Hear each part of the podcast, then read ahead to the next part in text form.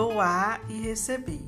Tudo que você envia para o universo é recebido de volta. Então, se você faz algo de bom para alguém, que transmita sinceridade, paz, doando o que você tem de melhor, isso lhe trará bons retornos. O universo lhe dará aquilo que você plantou. Seja abundante, plante sua semente de amor, paz, prosperidade. Faça doações para você e para o mundo. Procure sempre pensar positivo.